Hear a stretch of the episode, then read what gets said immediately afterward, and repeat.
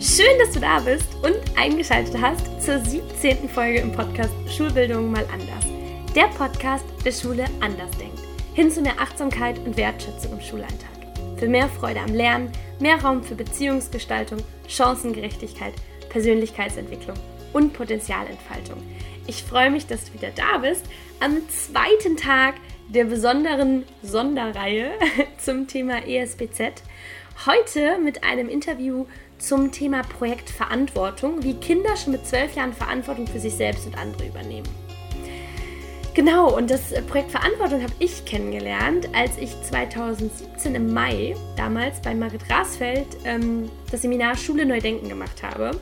Und da hat sie erzählt, dass eben zwölfjährige Kinder einmal die Woche anderthalb Stunden Zeit bekommen, um sich ähm, irgendwie ehrenamtlich entweder in, mit einem Kindergarten oder mit äh, einer Grundschule oder einem Flüchtlingsheim oder mit in einem Altersheim irgendwie zu engagieren und so Verantwortung zu übernehmen. Und sie hat erzählt, was so alles Tolles ähm, passiert bei den SchülerInnen, die das machen. Und da war ich so neugierig drauf. Ähm, genau, dass ich gesagt habe, großartig.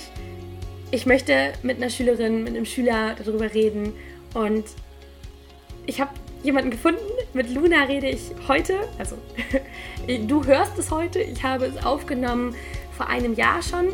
Ähm, ich glaube im Januar 2018 war das, dass ich das aufgenommen habe, dass wir über das Projekt Verantwortung gesprochen haben, dass Luna drei Jahre in der, ähm, nee, sogar viermal, glaube ich, genau, viermal in der siebten, achten, neunten und zehnten Klasse durchgemacht hat. Sie berichtet von ihren Erfahrungen und ja, Luna ist einfach ein ganz toller Mensch und sie berichtet so aus dem Herzen heraus. Ich wünsche dir ganz, ganz, ganz viel Spaß mit dem Interview. Hallo Luna, ich freue mich total, dass du heute da bist und ich möchte mit dir über das Thema Verantwortung sprechen. Du bist Schülerin an der Evangelischen Schule Berlin Zentrum hier in Berlin. Du bist in der 9. Klasse, 13 Jahre alt und ähm, ja, ihr habt ein ganz spannendes Projekt an äh, eurer Schule das heißt Verantwortung. Es geht darum, Verantwortung zu übernehmen, Verantwortung zu übernehmen und das auch zu lernen, wie man das macht. Und ähm, es ist eine Art Praxisprojekt. Es ist ja kein Schulfach. Und mich würde total interessieren, vielleicht erstmal ein bisschen über dich zu hören. Du bist Schule an der Schule, äh, du bist Schülerin an der Schule. Wie ist es für dich, Schülerin an dieser Schule zu sein? Und dann gehen wir rüber auf das äh, Fachverantwortung. Ähm, also Schülerin an der Schule zu sein ist sehr schön. Ich könnte mir gar nicht vorstellen, an einer anderen Schule zu sein da an dieser Schule so besonders ist, dass wir sehr frei lernen. Das heißt, es gibt nicht weniger, also es gibt nicht gar keinen Frontalunterricht, sondern weniger. Ähm, wir arbeiten freier, es, es gibt keine Diskriminierung. Ähm, zum Beispiel, du hast Nike-Schuhe an und ich nicht. Das gibt es nicht, sowas wird es auch nicht geben, da das moraltechnisch gar nicht funktionieren würde. Also es gibt genug Leute, die auch dann sagen würden, nee, funktioniert so nicht. Das heißt, es wird sozusagen, würde sofort niedergekämpft werden. Das finde ich sehr toll. Wir haben sehr nette Lehrer. Ich verstehe mich mit meinen Lehrern sehr gut. Es gibt immer überall nicht so nette Lehrer, aber ja, im Allgemeinen sind sie alle sehr nett und auch sehr offen. Man kann immer seine eigenen Ideen einbringen. Wenn man sagt, ich finde das Projekt nicht so toll, seinen eigenen Vorschlag machen und gucken, dass man ihn durchsetzt. Und wir haben unfassbar viele sehr tolle Projekte, die uns auf unsere Zukunft vorbereiten. Wie zum Beispiel das Projekt Verantwortung. Das klingt wunderbar. Was ich so spannend an der ESBZ finde, an der Evangelischen Schule Berlin Zentrum, ist, dass euch so viel zugetraut wird. Also, das ist ja jetzt nicht das erste Mal, dass du irgendwie über deine Schule sprichst. Du bist ja schon öfter eingeladen worden, du hast auch schon vor größerem Publikum gesprochen. Und ähm, ja, das hört man ja nicht oft, dass Schüler aus der Schule rausgehen und über ihre Schule reden. Wie kam es dazu? Ähm, ich war auf der, es gibt eine Grundschule von unserer Schule, auf der war ich und dann bin ich auf diese weiterführende Schule gekommen, die von der 7. bis zur 13. geht.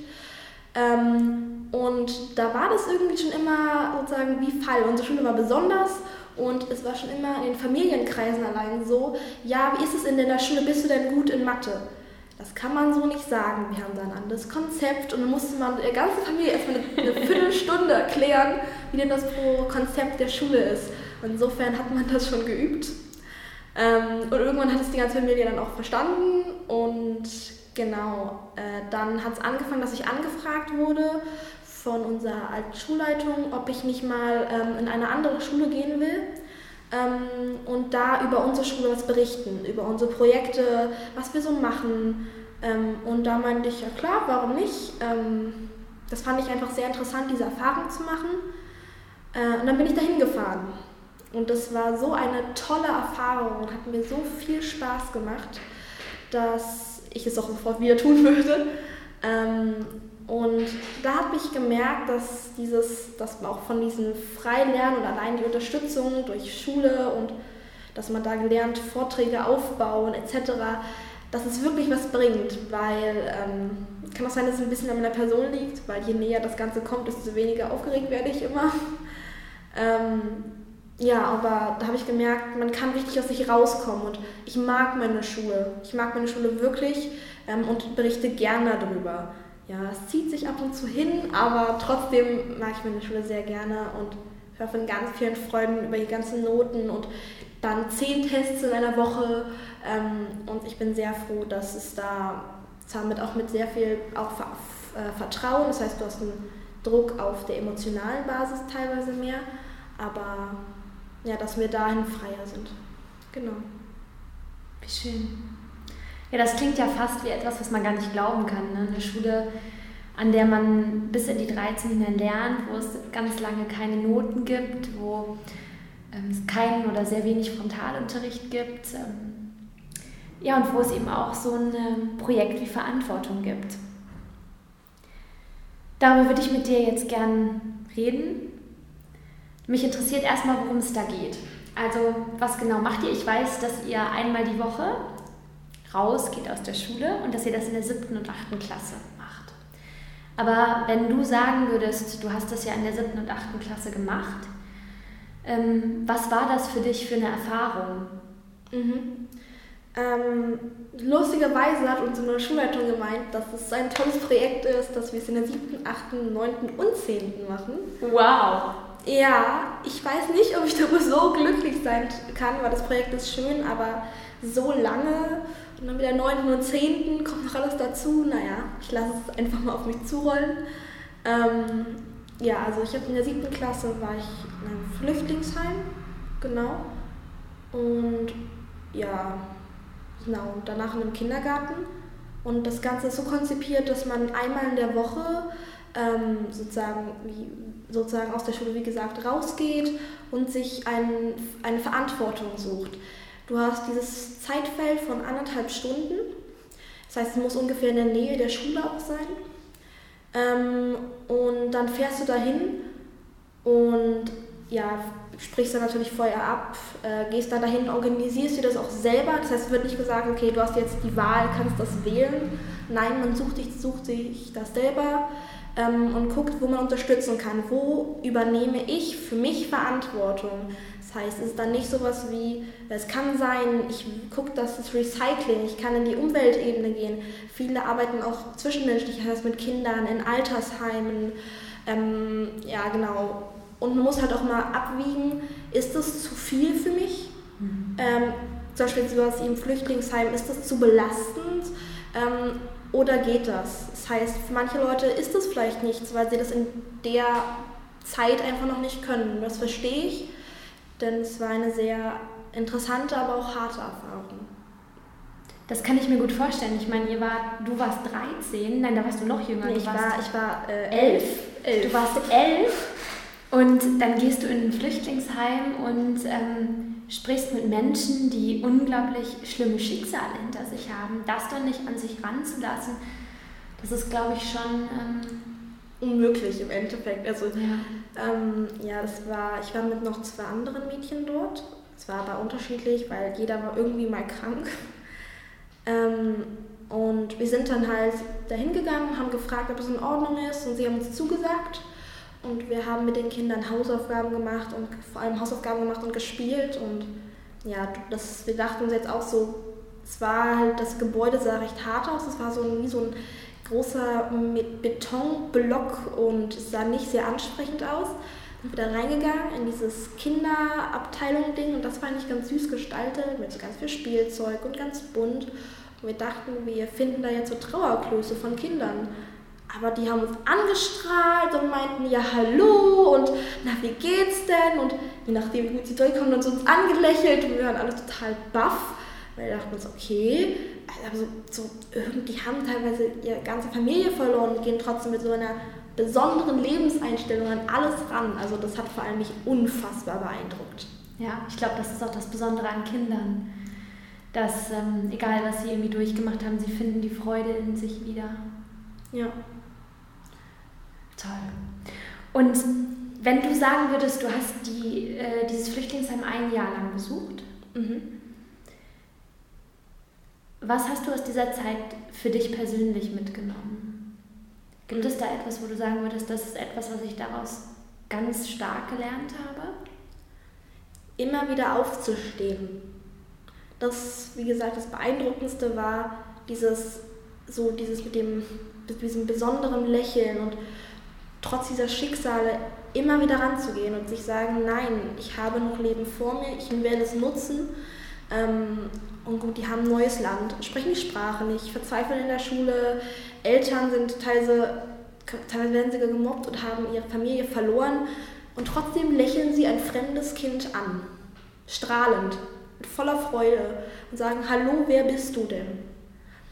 das ist so meine Erfahrung und ähm, ich würde mir wünschen, dass ich auch so möglichst so an das Leben rangehe, da ich glaube, ähm, wenn jeder das tun würde, wäre unsere Welt großartig. Also es gäbe kaum noch Kriege. Es würde halt eben zu diesen Vorkommnissen gar nicht mehr kommen. Ja. ja.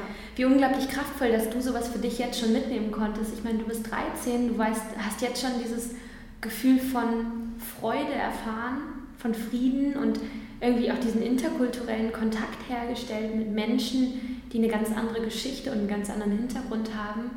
Und ich glaube, das macht einen selber auch viel toleranter, auch viel mitfühlender, als man es jetzt wäre, wenn man ähm, auf einer Schule wäre, wo man diese Kontakte nicht knüpfen könnte.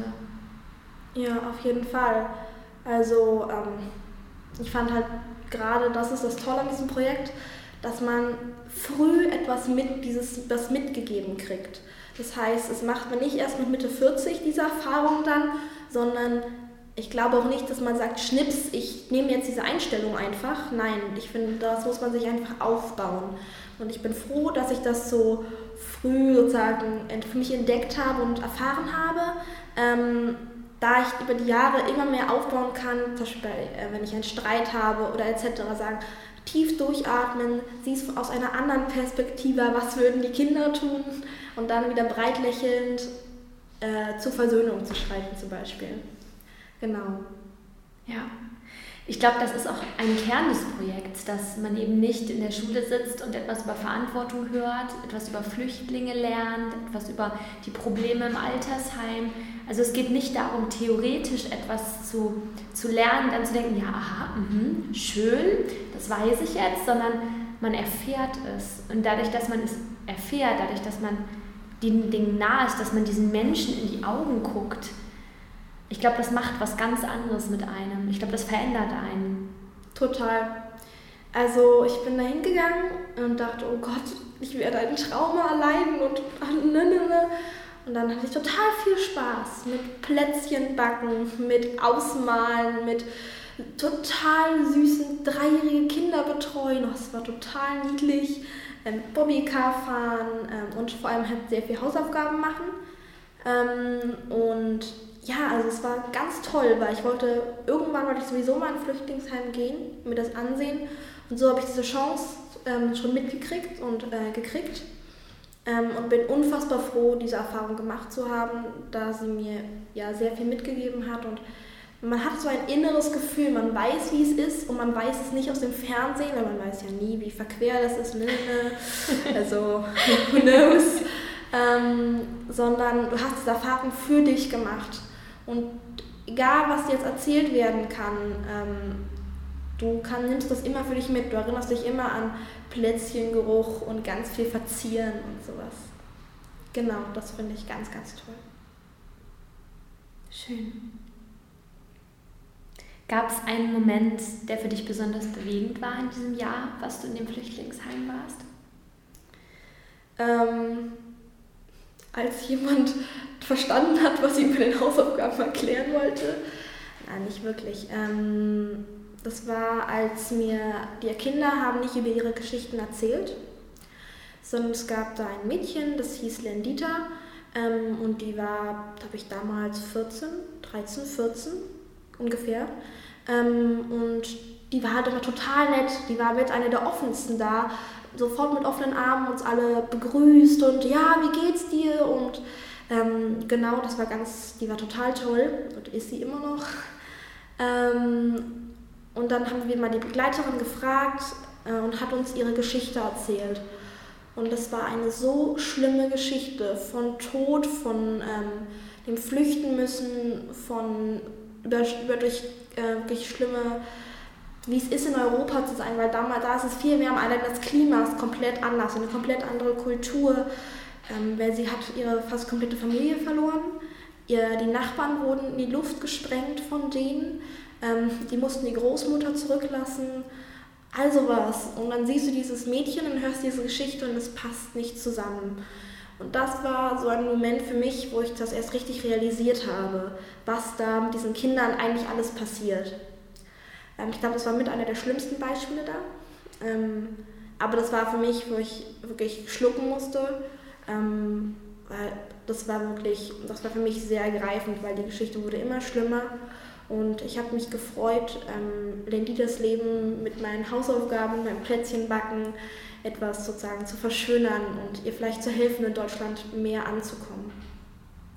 Ja, manchmal braucht es ja auch nur ein offenes Ohr und vielleicht auch ein offenes Herz und eine Umarmung, um jemanden, wo man weiß, da ist irgendwie jemand da. Auf jeden Fall. Ähm, wir haben, ich habe mit Lindita danach, also ich weiß, mir wurde auch drauf, ich wurde auch darauf angesprochen, dass ich sie besser nicht darauf ansprechen sollte, weil so lange war es noch nicht her und man weiß nicht, wie sie reagiert hätte. Ähm, deswegen, ich habe mich dahingehend auch zurückgehalten, weil ich kann mir vorstellen, dass es hart ist, wenn man dann auch angesprochen wird von einem Mädchen, was nicht deine beste Freundin ist. Aber es hat mir sehr viel doch auch, ähm, würde sagen, mitgegeben, diese, dass ich über dieses Wissen über sie und man ist noch viel genau, genau bewusster und mit mehr Energie auch rangegangen. Es hat dann auch irgendwie hat es einen immer sich unfassbar bewegt, aber man ist auch mit mehr Energie rangegangen und hatte einen richtigen Grund, es so schön wie nur möglich zu machen, diese Zeit. Ich finde es total schön, mit wie viel Kraft du davon erzählst, ähm, weil es gibt auch ganz viele Menschen, die unter so etwas ja zerbrechen. Also es gibt ganz viele Menschen, glaube ich, die viele Dinge, die auf unserer Welt nicht gut funktionieren, lieber wegschieben und ignorieren, weil das ihnen wehtut und weil sie glauben, sie können es nicht halten. Und ich finde es total stark, dass du als junger Mensch so eine Demut hast, so einen Mut hast zu sagen, da passiert etwas auf der Welt und irgendwie, ich finde es schrecklich und ich möchte mich immer mit dieser Geschichte auseinandersetzen und ich möchte mich mit diesen Menschen auseinandersetzen und ich möchte helfen, da wo ich eben helfen kann. Und ich glaube, dass das Demokratie bedeutet. Ich glaube, dass das Toleranz bedeutet. Ich glaube, so können wir eine Gesellschaft auch zum Frieden führen, dadurch, dass jeder Mensch lernt, ich kann helfen. Ich glaube, diese Selbstwirksamkeitserfahrungen sind so unglaublich wichtig, gerade im Alter von damals bei dir elf Jahren. Zu merken, ich kann irgendwie was bewirken, weil das ist ja eigentlich eine Demokratie. Ich bestimme mit, was in meiner Gesellschaft passiert.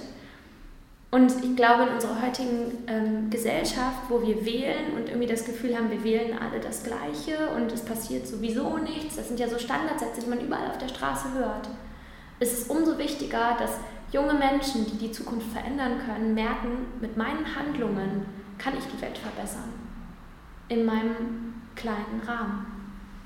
Absolut. Also besser hätte ich es gar nicht ausdrücken können. ähm, ja, absolut. Also das war wirklich eine auch Veränderung in mir. Ich habe mitgekriegt, ich kann helfen.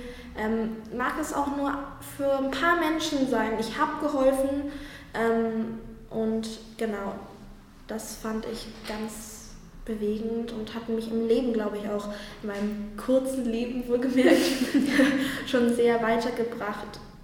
Und ja, aber ich muss sagen, ich weiß nicht, ob ich das immer, also ich nage immer noch daran, weil an diesen Geschichten nagst du immer noch. Wenn du da zurückdenkst und denkst, oh Gott, du nagst immer noch dran. Ich weiß nicht, ob das jemals weggeht. Es zerfrisst mich jetzt nicht und ich habe noch nicht diese Schmerzen, aber du spürst es. Also ja, aber ich kann jedem eigentlich nur raten, mal so etwas gemacht zu haben, das mit dir etwas Unglaubliches anstellt und du mit viel bewusster auch an dein Leben rangehst und auch dann erst merkst, was habe ich für ein Glück. Ich sehe mich um, meine Familie lebt noch, ich habe ein tolles Zuhause, ich habe genug Essen, ich muss nicht flüchten, ich komme mit dem Klima gut klar. Also es ist alles, du hast, ich habe so ein Glück. Und ja, sich auch bewusst zu machen, sie unterscheidet sich von mir nur von ihrer Herkunft. Sie unterscheidet sich von mir in gar nichts nur in ihrer Herkunft. Und ja, das sich bewusst zu machen und es nicht durch Schule und ja, wir kriegen jetzt ein Arbeitsblatt und es ist ja alles so schlimm, sondern diese Erfahrung selbst zu machen, ist ganz anders. Also du kannst sagen, ja, gut, Umweltbeschütz, äh, Umweltschützer oder äh, und dann nie was tun und den Müll nicht trennen. Oder sagen, ich engagiere mich für Flüchtlinge, aber nie so eine Erfahrung gemacht zu haben, ähm, sehe ich nicht ganz ein. Also ich finde, es ist wichtig, dass jeder so eine Erfahrung macht. Und ja. Die Geschichten kennen, die Geschichten, Geschichten kennen. Stehen. Aber nicht aus dem Fernsehen oder aus Büchern, sondern ja. selbst zu hören und selbst mitzuerleben. Mhm. Genau. Ja, ich glaube, da hast du was sehr Wahres gesagt. Könntest du dir vorstellen, was glaubst du, wenn jetzt jede Schule in Deutschland dieses Projekt machen würde. Also jede Schule schickte ihre Schülerinnen und Schüler einmal pro Woche in ein ökologisches oder soziales Projekt, was diese Schüler sich natürlich selber aussuchen können. Kannst du, kannst du dir vorstellen, was passieren würde? Ich glaube, sie, wir würden viel mehr an unserer Zukunft bewirken. Also für unsere ganze Zukunft. Ich kann es jeder Schule nur raten. Und es würde unsere ganze, komplette Zukunft verändern, weil mehr Schüler, ähm, also durch es gibt ja jetzt schon sozusagen wie äh, Ökologieunterricht und Umwelt etc., ähm, aber das ist für mich, ich kenne das, es ist zu viel frontal. Du musst diese Erfahrung selber machen. Weil irgendwann sitzt du in der Schule und kannst das Thema nicht mehr hören. Und das ist das Schlimme. Dann, genau das ist der Punkt, wo ich dann abwendest, wo du denkst, oh Gott, Schule, ich kann es nicht mehr hören. Ähm, aber das hast du nicht, wenn du diese Erfahrung machst. Das heißt, wenn jeder sich dieses Projekt suchen würde und diese Erfahrung machen würde, würde es für seine Zukunft etwas ändern. Und man würde mit den Sachen rangehen, ja, ich helfe jetzt oder wenn ich Müll sehe, dann sammle ich ihn auf oder ich helfe diesem Kind jetzt oder vielleicht sogar für die Zukunft, für Berufe, wenn jemand sagt, das, ist, das, das möchte ich machen, ähm, vielleicht ist es ja was für mich. Oder ich merke, seelisch tut mir das gut also es kann, muss ja nicht immer nur, ja, wenn dich das seelisch zerbricht, bringt dir das auch nichts, aber dass du seelisch merkst, ich helfe, das tut auch dir gut. Ähm, und das, also ich würde das passieren, das wäre großartig. Also ich wäre ein absoluter Befürworter davon. ich auch. Ich möchte nochmal auf das eingehen, was du gerade gesagt hast. Ich glaube, du hast einen ganz, ganz, ganz wichtigen Punkt angesprochen. Du hast gesagt, es wird so oft Umwelt, wird so oft Klima, wird so oft angesprochen, Flüchtlinge. Man kriegt es ja überall mit. Mhm. Aber das, dadurch bewirkt man nicht, dass es in den Köpfen präsenter wird und die Menschen mehr helfen wollen, sondern es bewirkt genau das Gegenteil. Es bewirkt, dass die Leute keine Lust mehr haben auf diese Themen. Dass die Leute, wenn sie das Thema nur irgendwo hören, wenn sie nur irgendwo Klimawandel hören, direkt sagen, oh, oh Gott, du Öko, lass mich in Ruhe. genau das. ja. Und ich glaube, dass würde, wie du gesagt hast, nicht passieren, wenn die Erfahrungen selber gemacht werden, wenn jemand mal diesen Plastikteppich auf dem Meer selber sieht, wenn jemand an so einem Strand langläuft, wo Öl langgelaufen ist, wenn jemand in ein Flüchtlingsheim geht und diese Schicksale sieht. Ich glaube, dass das viel hier in Deutschland verändern würde, wenn mehr Schulen dieses Projekt in ihren Schulalltag, in ihren Stundenplan übernehmen würden. Absolut. Ja, auf jeden Fall. Also das finde ich ganz großartig und ich muss sagen, auch an unserer Schule wurde es teils übertrieben mit mhm. dem ökologischen. Es wurde dann dazu immer noch was gemacht. Ähm, aber du denkst dann so, ja, okay, ähm, man weiß es dann jetzt auch und ich habe auch gerade ein Projekt wieder zum Müll sammeln, also das ist, da gründen wir alle eine Kampagne und das ist auch wieder sowas, wo man sich denkt, ja, wenn ich jetzt an den Strand gehe, das ist auch sowas, da kann jeder mithelfen. Wenn er am Strand geht und da sieht das Müll, nimmt man den und wirft den weg. Das ist sowas, du merkst es dir und zum Beispiel, wenn ich jedes Mal, wenn ich ein Flüchtlingskind sehe, denke ich nicht, oh Gott und oh ja, es ist ja nicht so schlimm, es sieht doch ganz glücklich aus und ich fühle mit. Es ist auch wie beim Plastik, äh, ich sehe Müll, ich sehe irgendwo Müll rumliegen oder ich denke an den Strand und äh, ja, und schön tropisch. Nein, ich denke, ähm, Müll, schlimm, versuchen irgendwie zu helfen. Und das kommt immer in den Kopf und so hilfst du automatisch. Und das ist dann auch nicht so, okay, Stundenplan, in einer Stunde helfe ich jetzt Müll aufsammeln.